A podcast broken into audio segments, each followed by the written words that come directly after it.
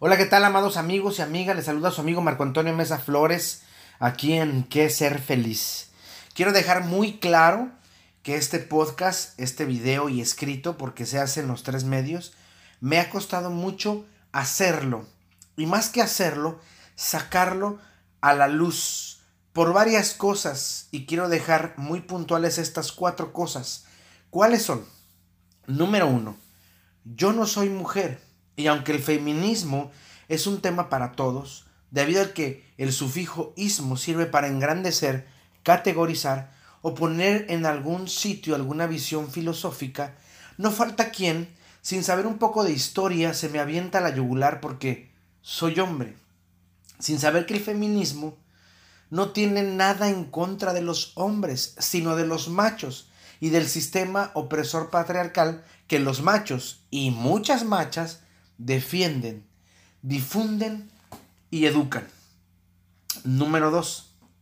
Estamos en la tercera ola del feminismo. Muchas de esta ola ignoran por completo lo que pasó en la primera o en la segunda. Esto es más por falta educativa que por todo lo que ha pasado dentro del movimiento en sí mismo. Número 3. Creo que es necesario escuchar la voz fémina en estos momentos, pero la voz fémina pensante, a la que no le ganan las vísceras, aunque yo sé que es muy complejo por todo lo que está pasando y tienen mucho coraje. Y es necesario escuchar estas voces y dejar a un lado la voz masculina. No es mi intención ser o pasar como parte de las filas, no. Si yo me formo en la fila, me formo hasta atrás o prefiero estar apoyando a las eh, feministas desde otros lugares sin protagonismos. Sin embargo, creo que es importante y creo que por ser importante es necesario. 4. Hablar de la historia del feminismo es muy vasto. Así que tener que escoger qué decir, de cuándo, ha sido arriesgado y muy difícil. Sin embargo, me arriesgo a hacerlo porque creo que es necesario, como dije hace rato. Hacer empatía y educar un poco a los muchas y muchos que andan por ahí con su manera feminista, con comportamientos machistas. Y bueno, también educar un chingo de machos descerebrados, que no tienen una visión más allá de su nariz. El tema de hoy se llama empatía para ser feliz. Lo primero a definir es la palabra empatía. Empatía viene del griego empatía y que significa pasión. Con Galeno,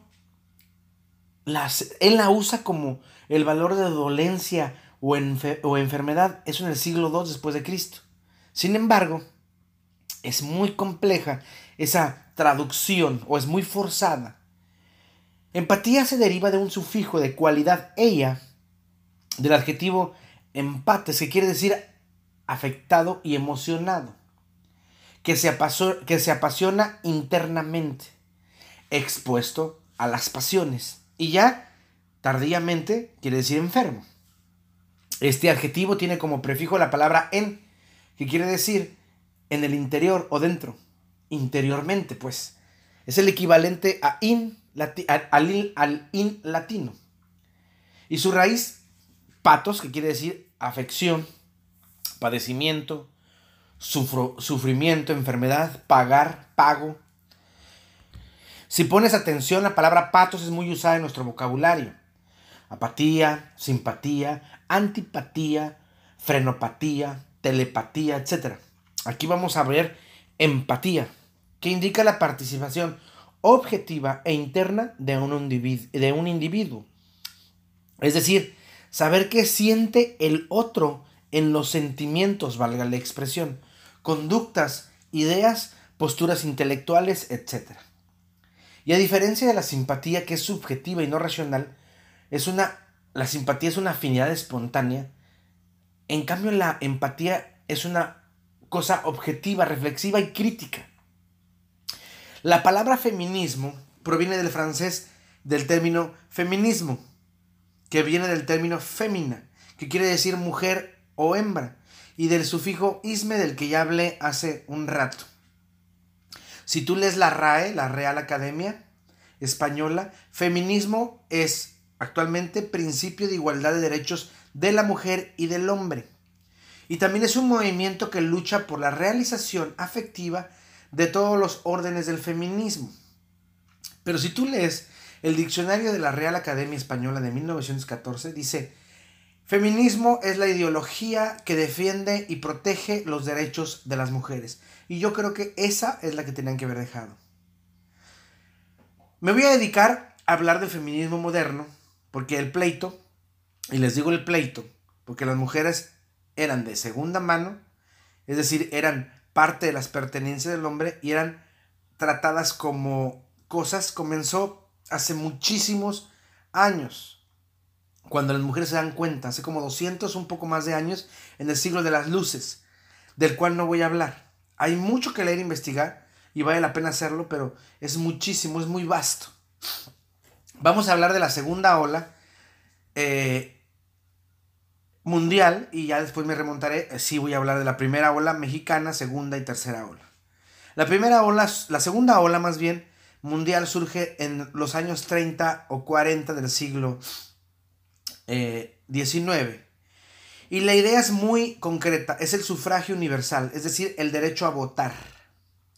Fue en la convención de Séneca, Falls, en Estados Unidos, en 1848, cuando se reunieron 300 activistas mujeres y hombres para hablar de los derechos de la mujer, el cual firmaron 100 mujeres. En 1893 en Nueva Zelanda es donde se reconoce como el primer país en dar el voto femenino. Y ya cuando comienza el siglo XX en Reino Unido, aparecen los suffragettes, que también luchaban por el derecho de voto femenino. Lideradas por Emily Parkus, fueron al activismo social, reivindicando la igualdad de derechos frente al Estado. En esa época se buscaba la abolición de la esclavitud y se consiguió lo que hace que se busque la ayuda de mujeres negras, pues las únicas feministas eran blancas de media, de clase media alta. Ahí figuran eh, Sohom Trug, donde ella habla de todas las mujeres sin diferencia de razas. En España está como líder Clara Campoamor, una de las principales en el sufragio femenino, y logra eh, obtener el voto de la mujer en 1931 en España. Las mujeres en ese tiempo y hoy día también buscan varias cosas y eso es la bandera del feminismo. Uno, tener la libertad sexual, reproductiva y familiar, que hasta ahora sigue en lucha. Dos, acceso a la educación en todos los niveles, que todavía no se consigue en todos los países. Tres, tener libertad económica, es decir, acceso a la vivienda adecuada y a los demás recursos económicos que le permitan vivir dignamente sin depender de nadie. 4. Acceso a los mismos trabajos de los hombres, así como la igual remuneración por realizar la misma tarea. Que hasta hoy en día se sigue luchando por eso, aún en países de primer mundo. 5. Poder desarrollar derechos políticos para votar acceder a cargos en el Estado, postularse en las elecciones como candidatas. 6. Combatir la violencia y el maltrato tanto de niñas, adolescentes o mujeres adultas. 7. Acceso a la justicia de forma igualitaria en caso de sufrir algún delito o de ser enjuiciada la mujer por un delito. Es verdad que en muchos países las mujeres ya se pueden matricular para estudiar lo que ellas quieran, pero en otros no. Es más, en otros el feminismo ni existe. En la segunda ola tenemos mujeres del calibre de Simone de Beauvoir o Kate Millet. Ambas hablan de la situación de la mujer a lo largo de la historia. Simone desde Francia, Kate desde eh, eh, América. Y la lucha por mejorar la vida y, eh, y ampliar sus libertades es de lo que ellas buscan. Simón de Beauvoir escribe un libro que todo hombre y mujer debería leer, El segundo sexo. Mientras que Kate Miller escribe política sexual y es considerada una autora clave del feminismo. Miller sostiene que el patriarcado no deriva de la esencia humana, sino que es origen, su origen es histórico y cultural. En la tercera hora, ola, la que ven ahora, que llega a finales del siglo XX, es ahí cuando las feministas ya están más conscientes que no se debe discriminar a ninguna mujer por cuestiones sociales, étnicas o de, ah, o de nacionalidad, orientación sexual, económica o religión. Sin embargo, se sigue haciendo y es ahí donde el machismo toma ese tipo de cosas y tiene un discurso en donde dicen, el peor enemigo de la mujer es la mujer. Eso es muy machista. O las mujeres que dicen, es que la no seas chismosa, no seas chismoso, pareces vieja. Eso es un discurso machista. Todo el que denigra a una mujer, la pone por debajo o la pone en mala opinión, es un discurso machista hecho por mujeres y hombres. En México se han destacado muchísimas mujeres feministas. En la primera hora, en la primera ola, la poetisa y maestra Rita Cetina Gutiérrez, que fundó la escuela La Siempre Viva y que dirigió el Instituto Literario para Niñas, que fue la escuela más importante de mujeres en el siglo XIX en Yucatán. Entre otras más se destacan Carmen Cerdán, que fue un claro apoyo ante la campaña anti-reelección de Francisco y Madero. Emilia Galindo, quien solicitó al Congreso Constituyente en 1917 el reconocimiento de los derechos políticos de las mujeres en 1918. En la segunda ola, en 1961, surge el movimiento Más, Mujeres en Acción Solidaria. Su frase era, lo personal es político. Ellas hicieron grandes cambios en muchas situaciones a favor de las mujeres. También está la antropóloga conocida Marta Lamas, que es la que llama, que la que llama o acuña la palabra mujerismo, que es el activismo que proclama la superioridad de las mujeres frente a los hombres. También está la periodista Esperanza Brito de Martí, que dedicó mucho tiempo a los derechos sexuales y reproductivos de la mujer. Desde 1970, ella buscaba el aborto y el derecho a decidir por su cuerpo. Marcela Lagarde, otra antropóloga que se ha encargado de hablar de la violencia contra la mujer, los mitos del amor romántico y la sororidad entre mujeres, es decir, el apoyo entre ellas mismas. segunda ola ha tenido mujeres muy fuertes y mujeres que han estado trabajando a la par con el hombre sin ponerlo a un lado ni verlo como el enemigo. Pero este viernes 16 de agosto del 2019 vimos a la tercera ola, una ola que ya está cansada de diálogos, de hablar, de meter amparos y de que todos y cada uno de ellos sean mandados al carajo. Vimos el poder de una mujer molesta, rompieron, pintaron y como muchos dijeron, vandalizaron muchas de las cosas históricas de nuestro país. Muchos pegaron el grito en el cielo. Algunos les llamaron delincuentes, otros, no es como se debe hacer. Es más, les decían, están locas. Algunas mujeres les llamaban nacas, verduleras. Solo unos pocos aplaudieron lo que estaban haciendo. Y es que la mujer está cansada. Y no es porque abusaron a alguien de su familia.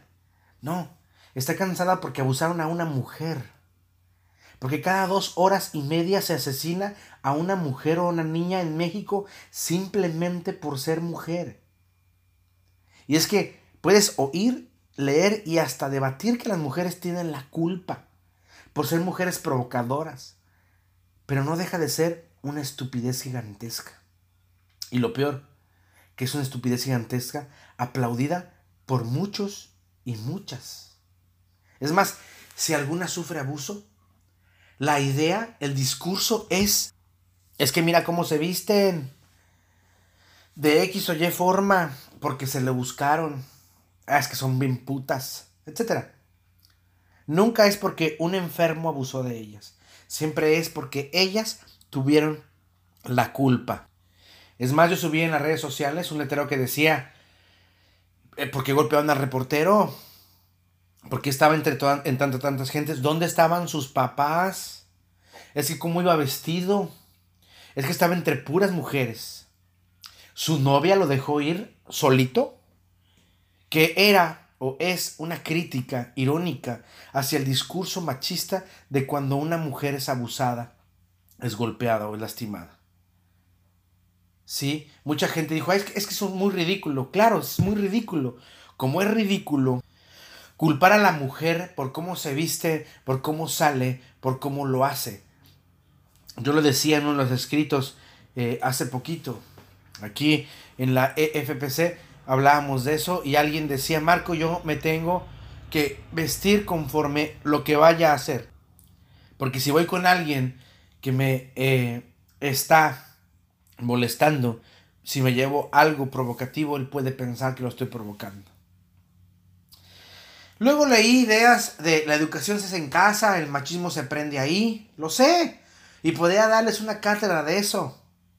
Pero es que ese no es el problema, valga la redundancia, ese no es el pleito aquí, ese no es el pleito de este viernes. El pleito es que las mujeres no son escuchadas son ignoradas simplemente por ser mujer. Se les señala simplemente por ser mujer. Se les golpea simplemente por ser mujer. Por, se les viola simplemente por ser mujer, porque ellas deben ser bonitas, deben ser sumisas, calladas, etc. Estupideces del patriarcado.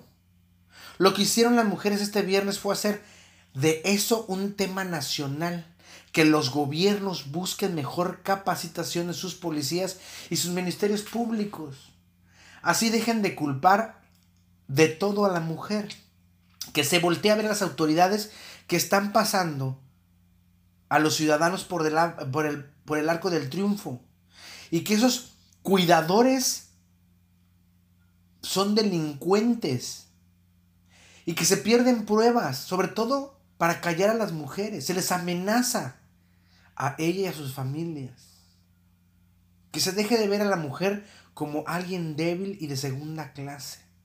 Lo que hicieron las mujeres fue decir, hey, aquí estamos, queremos justicia. No nos pelan. Entonces haremos ruido para ver si así voltean.